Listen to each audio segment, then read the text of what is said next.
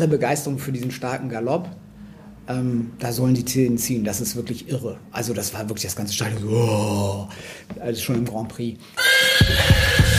St. Georg, der Pferdepodcast.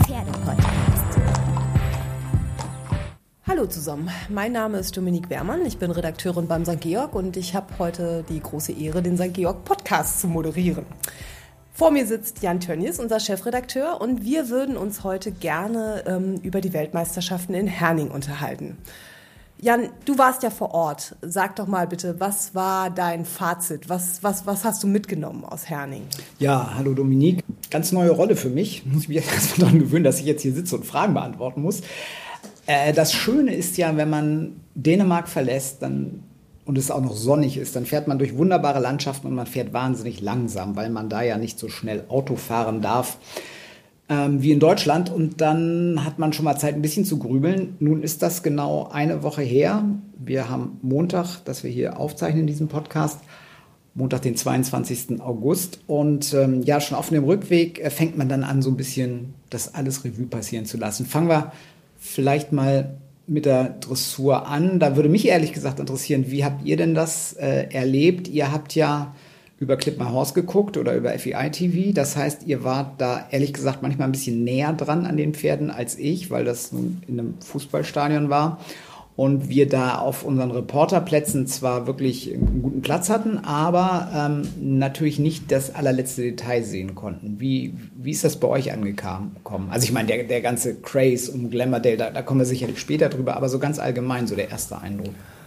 Oh, wenn du mich danach fragst, muss ich ehrlich sagen, da würde ich natürlich auf die Pferde eingehen, weil, ja, also natürlich ist Glamourdale ein total beeindruckendes Pferd und ich hatte den ja schon 2018 bei den Weltmeisterschaften gesehen, als er Weltmeister wurde und fand schon damals, dass das ein totales Wow-Pferd ist. Ich muss aber sagen, was mich damals vor allen Dingen beeindruckt hat, war diese unwahrscheinliche Leichtigkeit, mit der diese ja total zarte Lottie Fry dieses dieses imposante Pferd da durchs Viereck gesteuert hat. Und das fehlte mir bei dieser Weltmeisterschaft total.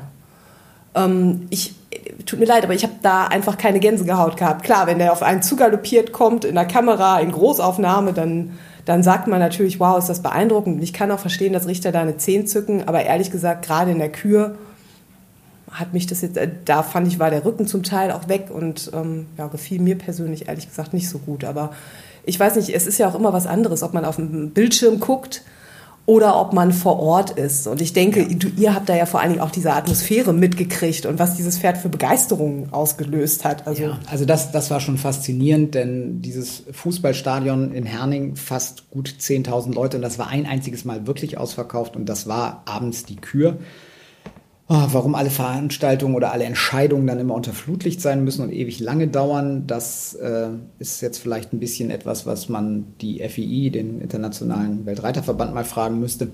Denn für uns als Reporter ist das natürlich anstrengend. Wobei, da muss man mal sagen, so ein Podcast ist ja auch immer ganz gut, dass man ein bisschen hinter die Kollegen, äh, hinter die Kulissen guckt. Und da kommen nämlich die Kollegen ähm, mit ins Spiel, denn wenn ich da sitze und live tickere und immerhin haben 40.000 Leute sich das irgendwie angeguckt, diese Live-Ticker aus Grand Prix und Grand Prix Spezial, dann ist das ja nicht nur der Tönnies, der da sitzt und schreibt, sondern ähm, ihr seid da ja genauso mit dem Boot, ihr, die ihr euch ja abgewechselt habt, äh, Gloria und du.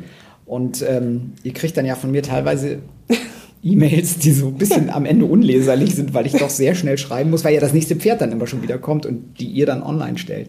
Aber das Gute ist, wir, wir kennen dich ja. Wir wussten, was du zu sagen hast und konnten da reinlesen und konnten dann aus, keine Ahnung, konnten wir Trapp-Traversale machen.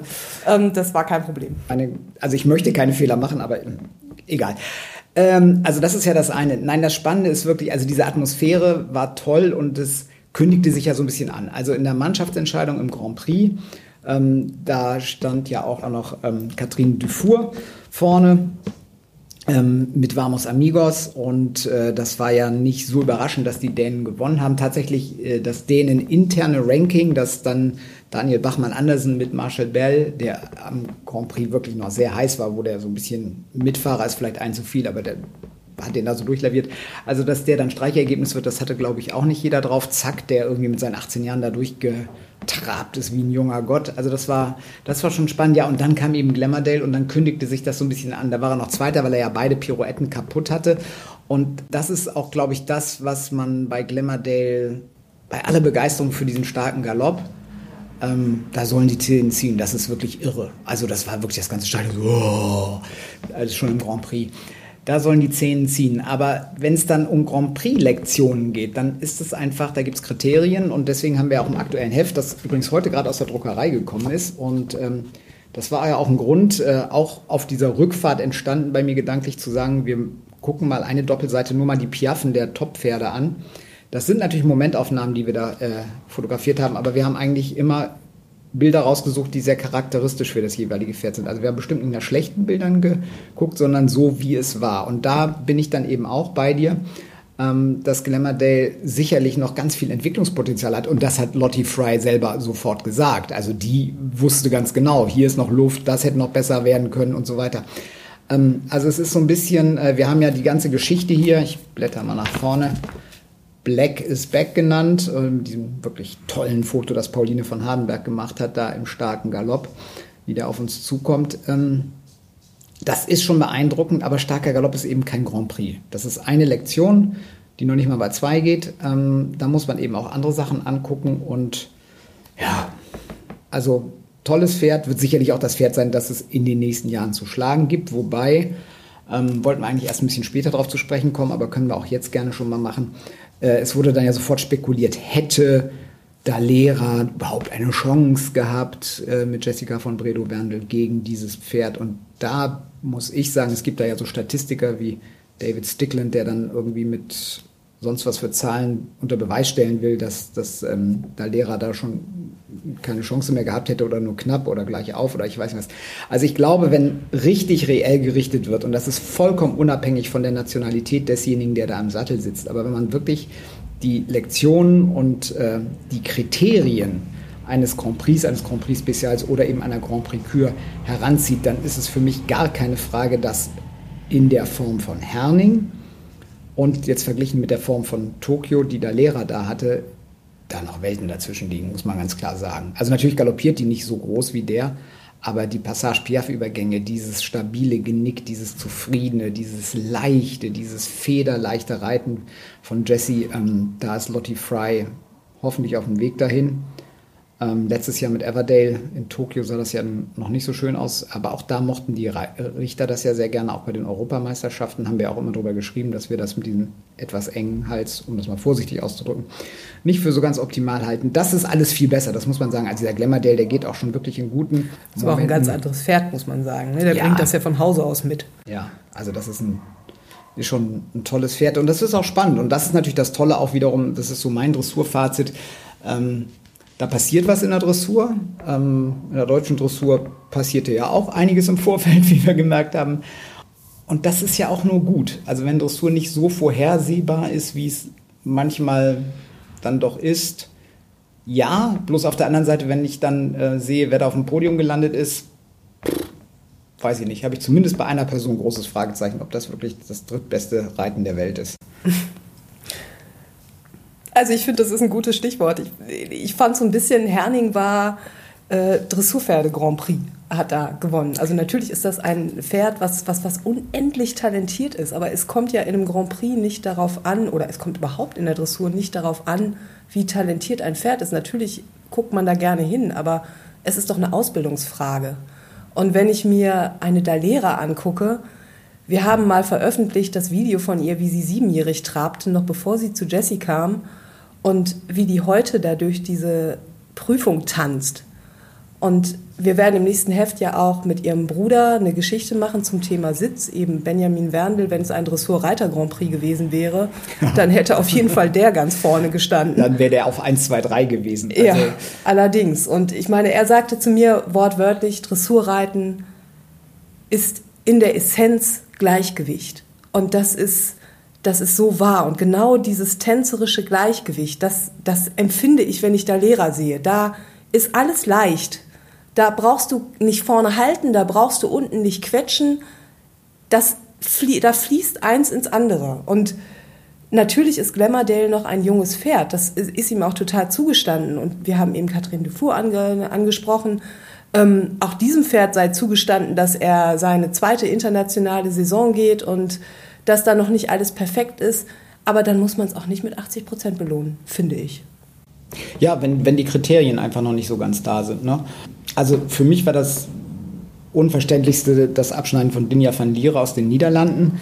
Die war ja so ein bisschen der Shootingstar vor zwei Jahren mittlerweile schon in Aachen. Da sah das mit äh, Hermes, das habe ich nicht live gesehen, aber du warst in Aachen. Ähm, das sah für mich am Bildschirm zumindest um einiges leichter aus, als es jetzt aussah. Ja, es sah vor allen Dingen viel elastischer aus. Also das ganze Pferd da war noch Bewegung im Pferdekörper, noch Bewegung im Pferderücken. Ich hatte das Gefühl, jetzt war da eigentlich alles nur noch festgestellt und alles nur noch mechanisch. Ja, mechanisch, das ist genau das. Und mechanisch, finde ich, darf Dressur nicht sein. Das soll fließen, das soll leicht sein. Ähm, ich äh, ja, konnte mich damit auch nicht so anfreunden. Das ist per se ein tolles Pferd, da ist überhaupt gar keine äh, Frage. Aber so dieses harmonische, und da sind wir dann doch wieder bei Benny, den wir ja auch auf unserem Titelbild der September-Ausgabe, die gerade heute aus der Druckerei gekommen ist und die am kommenden Freitag, den 26. August, dann auch im Handel ist, ähm, den haben wir ja bewusst auf den Titel genommen, weil wir gesagt haben, das war eigentlich wirklich das beeindruckendste, schönste Reiten, ähm, das wir da gesehen haben im Dressurviereck. Und ja, das Tolle war eben auch, dass Benny dreimal Personal Best geritten ist in allen drei Prüfungen ehrlich gesagt, toller Grand Prix war auch der von Ingrid Klimke mit Franziskus, auch Personal Best. Und das Paar hat, glaube ich, sogar noch ein paar wenig Punkte gekriegt, weil natürlich jeder wusste, dass die so ein bisschen nachgeschoben wurden oder nachgerutscht sind. Davon machen sich die Richter ja nicht ganz frei. Also Ingrid äh, und Benny, die haben da ohne die Leistung von Isabel Wert mit Quantas, ähm, der sich ja auch gesteigert hat von Prüfung zu Prüfung, und äh, von ähm, Frederik Wandres ähm, mit Duke of Britain, der einfach nun wirklich einen schlechten Tag hatte und äh, dann nach dem Grand Prix ja auch raus war und rausgezogen wurde, ähm, zu schmälern. Aber was die beiden da mit schönem Reiten, konzentriertem Reiten, die haben genau das gezeigt. Also ein durchlässiges Pferd hat Kraft, hat Energie, hat Ausdruck, ohne verspannt zu sein. Also das waren für, für mich da die Entdeckung. Und man muss ja sagen, das ist ja das Schöne, ähm, es sind ja wirklich viele Grand Prix, die man in der Mannschaft gucken muss. Ich glaube, diesmal waren es wieder über 100 oder 98 oder so. Also da guckt man natürlich auch nicht jeden so ganz intensiv an, aber man guckt morgens beim Training. Und man sieht ja wirklich im Ausland viele, die damit 66, 66 67 Prozent später rauskommen, die also gar keine Chance haben, unter die Besten zu kommen, im Grand Prix Spezial 30 Besten oder dann noch geschweige denn in die Kür die 15 Besten zu kommen.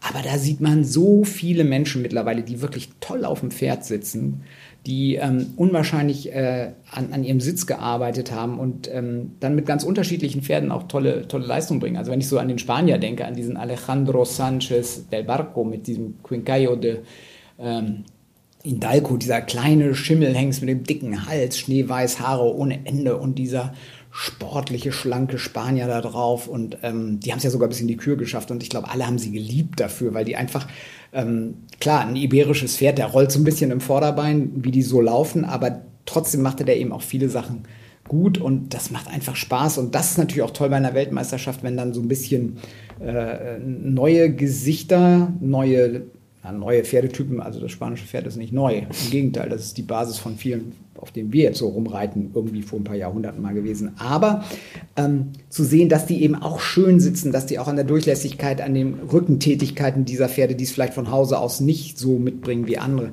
das, äh, das macht dann wirklich ähm, Spaß und das macht natürlich auch so eine Weltmeisterschaft, so ein großes Championat aus. Äh, apropos Rückentätigkeit und neues Pferd, was hast du denn von Imhotep gehalten? Das ist ganz spannend. Also da müssen wir ja, können wir ja mal ein Geheimnis äh, verraten. Den fand ich, glaube ich, live vor Ort besser, als ihr ihn am Bildschirm fandet. Ja, ist so. Ja, kann ich so sagen. Ja, ist, ist, äh, ist auch verständlich.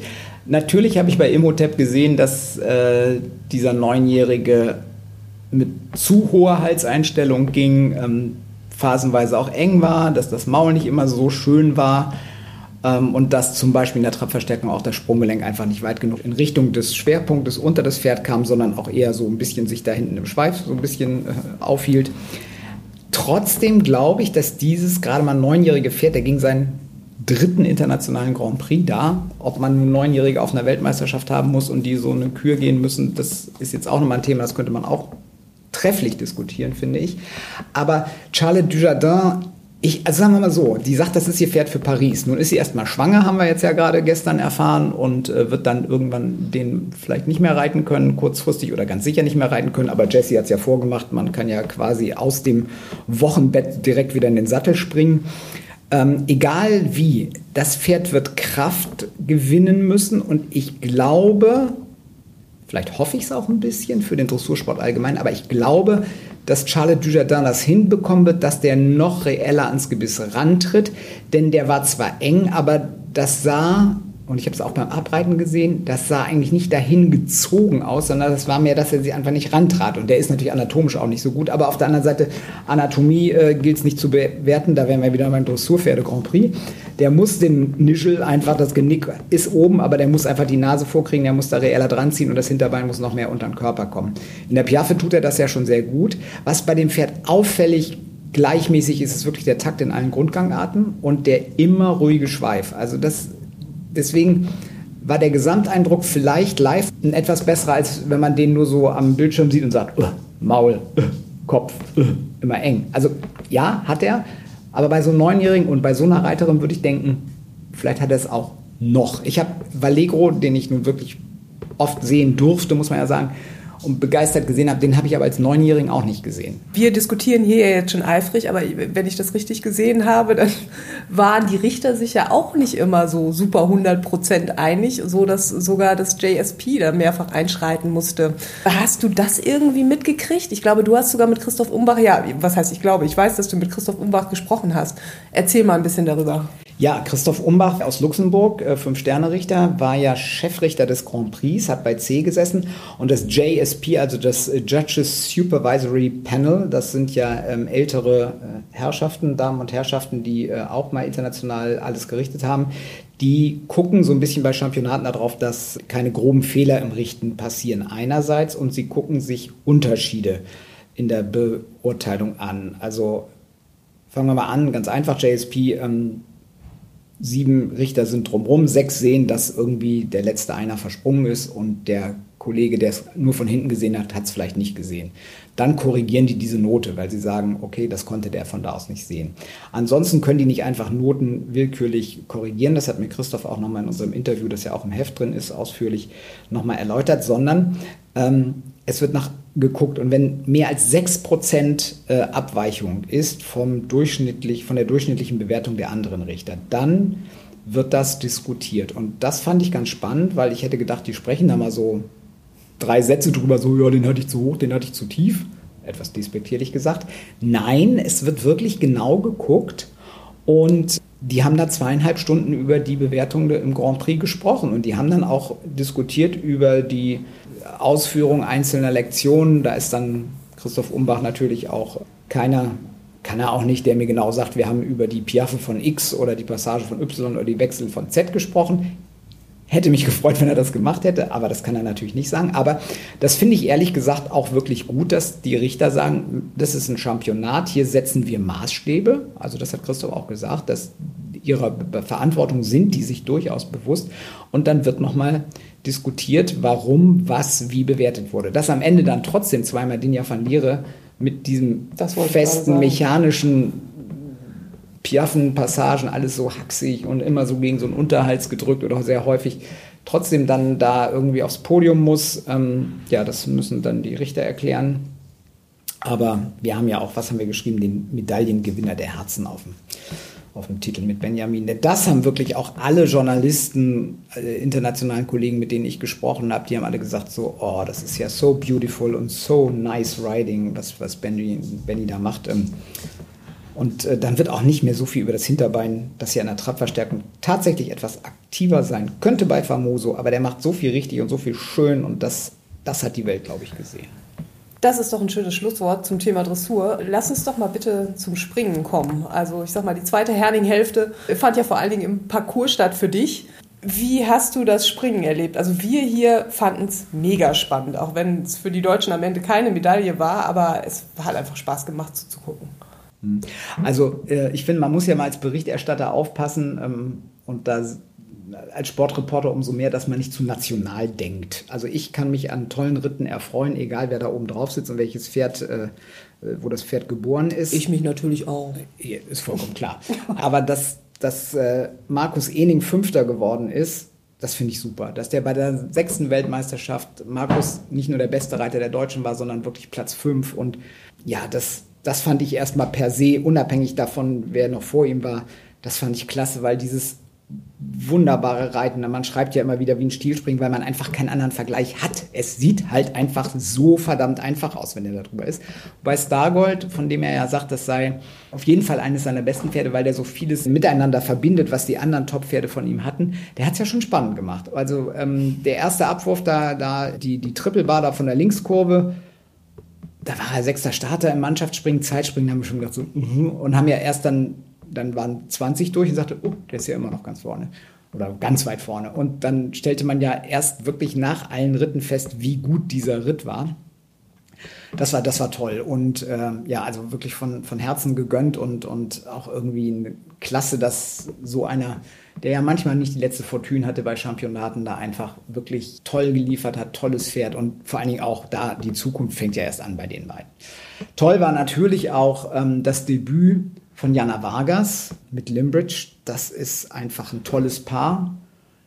Äh, was hat sie gesagt? Da bin ich nicht kleine neun, sondern ganz kleine zehn geritten, glaube ich. So hat sie das formuliert. Ähm, also Zeit war so ein bisschen das Thema. Das war ja auch in Aachen in der einen Runde. Hatte sie auch einen Zeitfehler. Aber sonst ist das einfach wunderbares Reiten. Ein wunderschönes Pferd. So ein klassisches Holsteiner Braun. Vielleicht ein Tucken zu helfen, den ganz klassischen Holsteiner. Das, das war toll, das waren klasse Runden. Ja, und dann hatten wir natürlich auch noch unseren Europameister. Das war natürlich ein bisschen schwierig.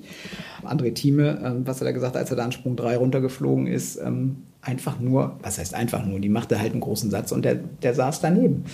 Oh, das sei der peinlichste Moment seines Lebens oder seiner Karriere gewesen, glaube ich ihm sofort, ähm, denn dass DSP Schakaria alles springen kann, wissen wir ja, das war einfach blöd. Und äh, Gabriele Pochhammer, die Herausgeberin von St. Georg, die ja lange, lange, lange auch Chefredakteurin war und auf äh, gefühlt 25.000 Olympischen Spielen schon dabei war und Championaten, die hat auch gesagt, irgendwann ist mal ein Deutscher runtergefallen. Aber das ist, glaube ich, in den 60er Jahren gewesen. Also das hätte sie so auch noch nicht erlebt.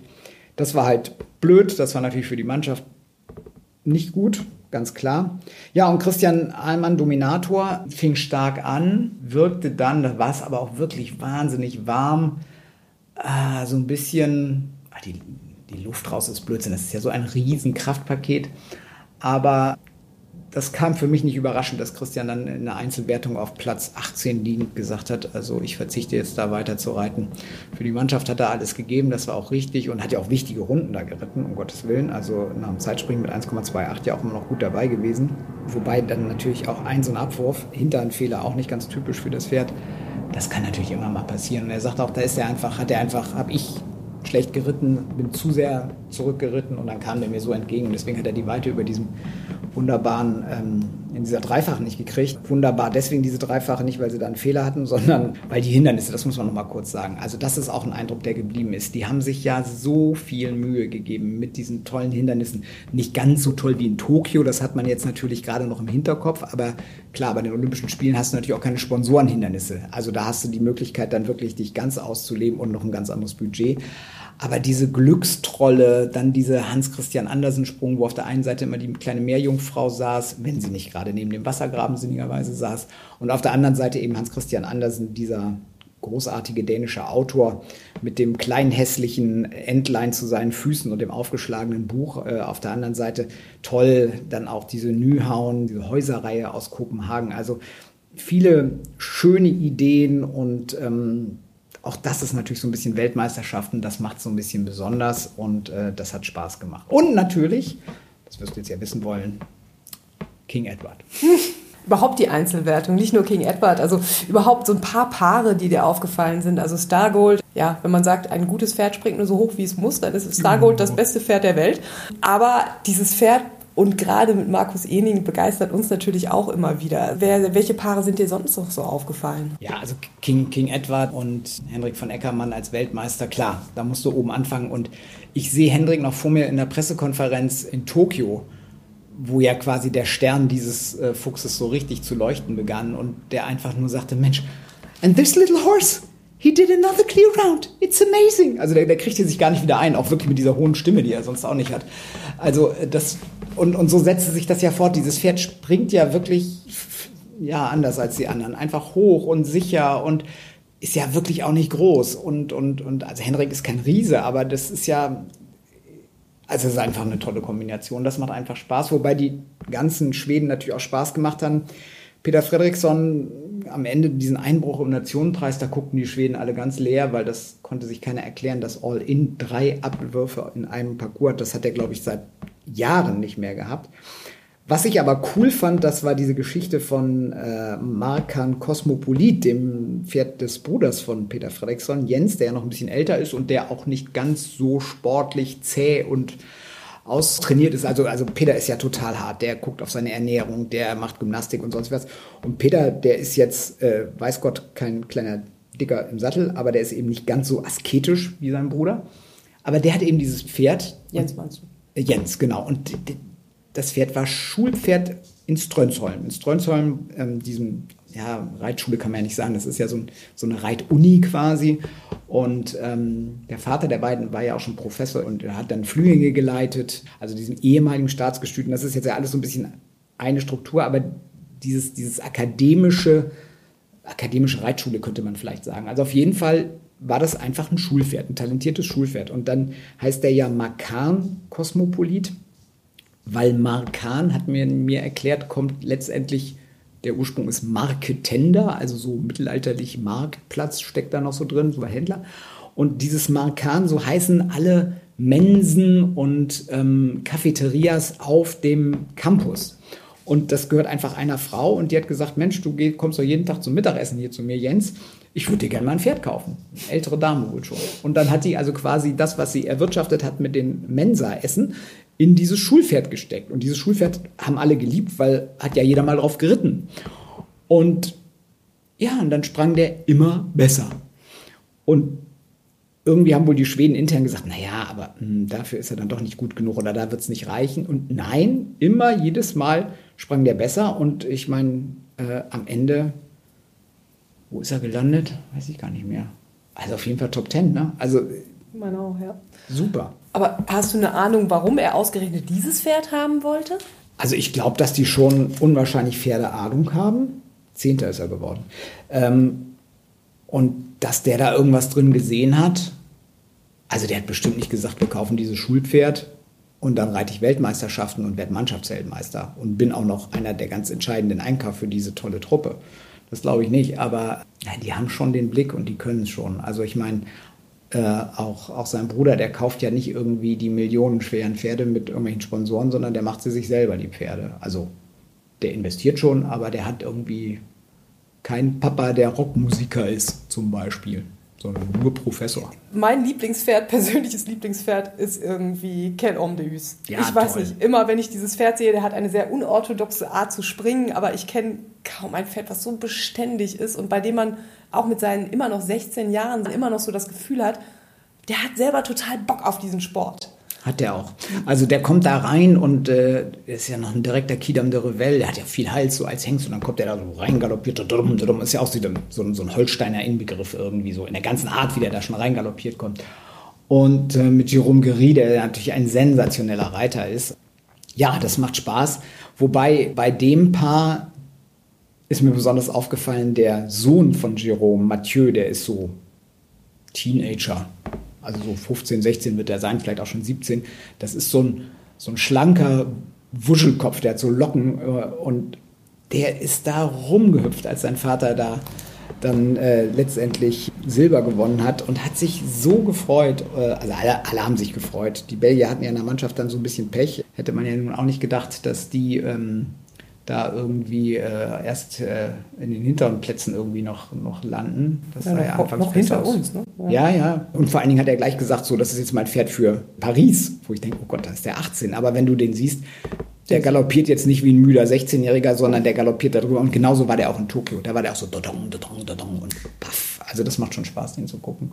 Apropos älteres Pferd, was eigentlich Spaß macht zu gucken, was war denn los bei Brian Mogger und äh, Balou du Reventon? Also irgendwie, das ist ja so ein bisschen, eigentlich wurde dieses Kind ja als das totale Wunderkind gehypt und das da ging ja irgendwie gar nichts mehr. Nee, und das ist ja äh, ein tolles Pferd. Was hat der für Runden in Aachen gedreht? Der war Bundeschampion, wie hieß er damals? Ähm, oh, da hieß er Kornitz Balu. Genau. Und äh, den hat ja auch Paul Schockemühle gezogen in seinem Gestüt Lewitz. Und äh, also das Pferd ist ja eigentlich immer beeindruckend. Und, und dieser Junge da drauf, äh, und der liebt dieses Pferd und das ist ganz toll. Und dann, das war im Nationenpreis da oben, da muss man ja sagen, also die Amerikaner, das war natürlich die nächste große Überraschung, dass die überhaupt keine Olympia-Quali haben und dass die dann auch noch beide, äh, naja, sie sind nicht ganz rausgeflogen, aber wirklich, also die beiden, die noch drin waren, Brian und auch McLean Ward mit äh, Contagious, der nun zwei der schwersten Springen in Aachen gewonnen hat am Stück und der ja auch letztes Jahr in Tokio so ein bisschen der Joker für das US-Team war, äh, dass die da beide nicht so performen, das war komisch. Ja, und das war Sprung 4 der sah gar nicht so schlimm aus. Da war unten drunter waren so runde Scheiben. Ich glaube, da war das Motto so ein bisschen alternative Energien und ich glaube, das war auch tatsächlich dann die, die Fangständer mit so in Pastellfarben angestrichenen Windrädern und dann war eine dünne Planke oder also das war schon sehr luftig, aber Rechtsbiegung und dann steht der da auf einmal und wollte ja überhaupt nicht mehr weiter. Also es war vollkommen unerklärlich. Ähm, Brian selber hatte dafür auch gar keine Erklärung. Fakt ist, an dem Sprung ist wahnsinnig viel passiert. Also der sah optisch für mein Dafürhalten nicht so schlimm aus und auch, nach dem Parcours abgehen hat man nicht mehr so viel Zeit mit den Leuten zu sprechen, weil es ja doch zeitlich eng ist. Aber da war jetzt keiner, der sagte, wenn ich jetzt Sprung 4 drüber habe, der Rest ist dann äh, einfach. War es ja auch nicht. Aber ähm, ganz komisch. Also der hatte richtig, dann kam irgendwie so, ja, die Lichter, das Flutlicht könnte es sein. Tja, man fängt dann an, so ein bisschen sich Gründe zu suchen, aber erklären konnte das keiner. Du hattest, glaube ich, nicht so richtig viel Zeit, dir die Voltigierer und die Paradressurreiter anzugucken. Ne? Da hatten wir Christine Meyer zu Hartum vor Ort, die das für uns gemacht hat. Aber etwas, was, was, was uns hier, was zu uns durchgedrungen ist, das war ehrlich gesagt ein bisschen unschön. Das war ein Video von einem Schweizer Voltigierpferd und dieses Pferd, die müssen ja am Anfang, bevor sie wirklich mit ihrer, mit ihrer Aufgabe beginnen, sei es Kühe oder Technik oder Pflicht, müssen die ja immer erstmal noch mal ein paar Runden traben und dieses Pferd ging eindeutig lahm. Ja, ähm, das war so ein bisschen die Geschichte. Christine hat sich ja auch sehr mit der Biografie der Pferde beschäftigt. Die Pferdenote ist ja auch ein ganz wichtiger Faktor. Gott sei Dank ist das ja in den letzten Jahren im Reglement immer stärker geworden, dieser Faktor. Und das hat natürlich jeder gesehen, wie der da, der ist ja gehinkt. Also das war ja nicht, dass du sagst, der tritt da nicht so schön hin, der war ja richtig lahm. Also da, puh. Und dann haben, sind sie schnell angaloppiert, sind ihre Prüfung äh, gegangen und das war sofort auch ein Thema im Pressezentrum. Tatsächlich ist es dann wohl so gewesen, dass danach auch sofort Offizielle gesagt haben, Moment mal, was war denn das? Und dann haben sie sich das Pferd nach der Prüfung sofort mit den Tierärzten vortraben lassen. Auf dem Festen wie im Bettcheck. Und da ging der wie Glöckchen. Da ging der ganz gerade. Kann man sich nicht vorstellen, wenn man den gesehen hat. Auf der Zirkellinie, wie er da getrabt ist, ausgebunden. Die haben das Problem alle erkannt und sie haben alle drauf geguckt, aber sie haben auch alle gesagt, der trabt gerade. Andererseits, ähm, ob das jetzt hinter den Kulissen noch irgendwie anders geregelt worden ist. Die Schweizer sind auf jeden Fall am nächsten Tag mit ihrem Ersatzpferd aufgelaufen. Mhm. Und äh, Stichwort generell Voltigieren, das ist ja immer unfassbar, was da für eine Stimmung ist. Und es ist ja auch unfassbar, was die äh, alles hinkriegen da. Aber diesmal haben wirklich ein paar mehr Pferde Probleme mit der Stimmung gehabt. Das war schon äh, auffällig. Die Deutschen hatten ja auch einen mal so einen kleinen Wackler da. Äh, was heißt einen kleinen Wackler? Ich glaube, das hat die Goldmedaille gekostet. Ja, eindeutig. Also das waren diesmal ein paar mehr Pferde. Es ist ja immer ein riesen Tovabu, wenn die reinkommen. Wenn die dann erstmal ihre Prüfung gehen, ist es mucksmäuschenstill. Und das, diese Jüske-Boxen, äh, so hieß ja dieses Stadion, oder, also das ist ja eine Halle, eine große Messehalle, da passen auch wirklich viele Leute rein. Steckt halt nicht jedes Pferd so weg und ähm, ich glaube, das war das Komische, dass die Pferde eigentlich in der Stimmung oder mit den Tagen größere Probleme mit der Stimmung hatten. Dass viele sehr stark anfingen und dann doch irgendwie nachgelassen haben. Andererseits vollkommen erklärlich, wer schon mal irgendwann ein Pferd vor einer großen, größeren Atmosphäre geritten hat, der kennt das. Das erste Mal gehen die da noch rein und dann passiert da drin was. Also was passiert? Dann wird es laut oder irgendwie.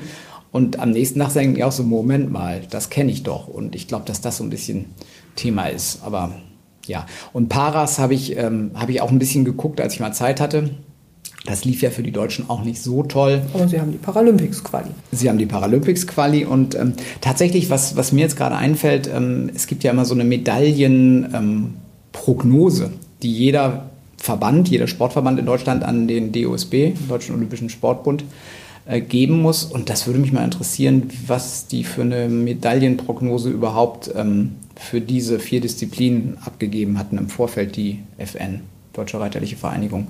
Denn eine Bronzemedaille mit der Mannschaft in der Dressur und sonst gar nichts ist ja nicht das, was man normalerweise kennt. Und da hängen dann ja auch wirklich die. Nicht zu vergessen die Voltigierer, die doch auch einige Medaillen gewonnen haben. Das möchte ich jetzt doch ja, einmal ja, einhaken. Die, die haben da richtig was gerockt. Die haben mit Abstand am meisten gewonnen. Aber ähm, tatsächlich weiß ich nicht, wie da die Berechnungsgrundlagen sind, denn wirklich aufgrund dieser Erfolge, ich glaube, das recherchieren wir mal. Das ist ein Thema. Ähm, aufgrund dieser Erfolge gibt es dann ja auch eben aus dem Budget des Innenministers, der ja auch, oder des Innenministeriums, der es ja auch zuständig ist für die Sportförderung in Deutschland, gibt es eben die Zuschüsse an die einzelnen Sportarten. Ja, dann haben wir direkt ein Thema für unseren nächsten Podcast. Ähm, ich, Oder den übernächsten. Also ein bisschen recherchieren müssen wir.